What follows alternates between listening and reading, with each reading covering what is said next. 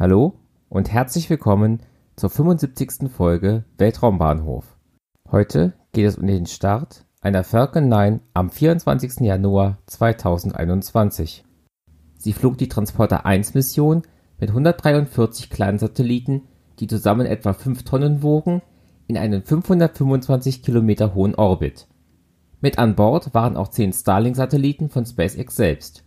Erwähnen möchte ich aber auch den Pixel 1 vom Deutschen Zentrum für Luft und Raumfahrt, einen Testsatelliten für Laserkommunikation, und den SOMP-2B der TU Dresden, der unter anderem atomaren Sauerstoff in der oberen Atmosphäre misst.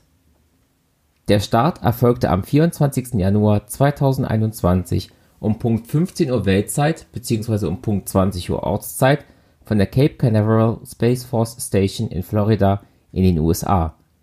Die Rakete hob vom Space Launch Complex 40 ab, welcher seit 2019 von SpaceX benutzt wird. Der erste Flug von diesem Startplatz erfolgte 1965. Die Falcon 9 ist eine zweistufige Rakete der amerikanischen Firma SpaceX. Sie ist 70 Meter hoch, 3,7 Meter im Durchmesser und wiegt etwa 550 Tonnen. Beim Start der Falcon 9 zünden neun Merlin 1D Plus Triebwerke und verbrennen hochreines Kerosin und Flüssigsauerstoff. Hierbei entwickeln sie etwa zweieinhalb Minuten etwa 7600 kN Schub.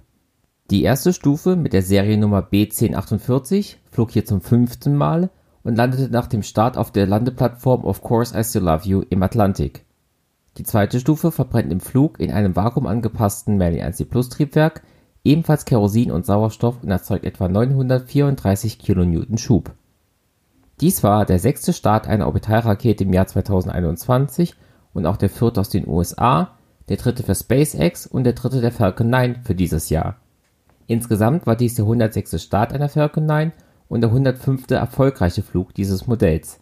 Seit dem letzten Start, der Falcon 9 aus Folge 74, waren vier Tage, eine Stunde und 58 Minuten vergangen. Das war's dann für heute.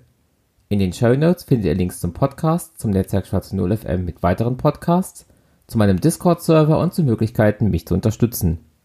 Den Podcast gibt es auf Spotify, aber auch als eigenständigen RSS-Feed für Podcatcher-Apps.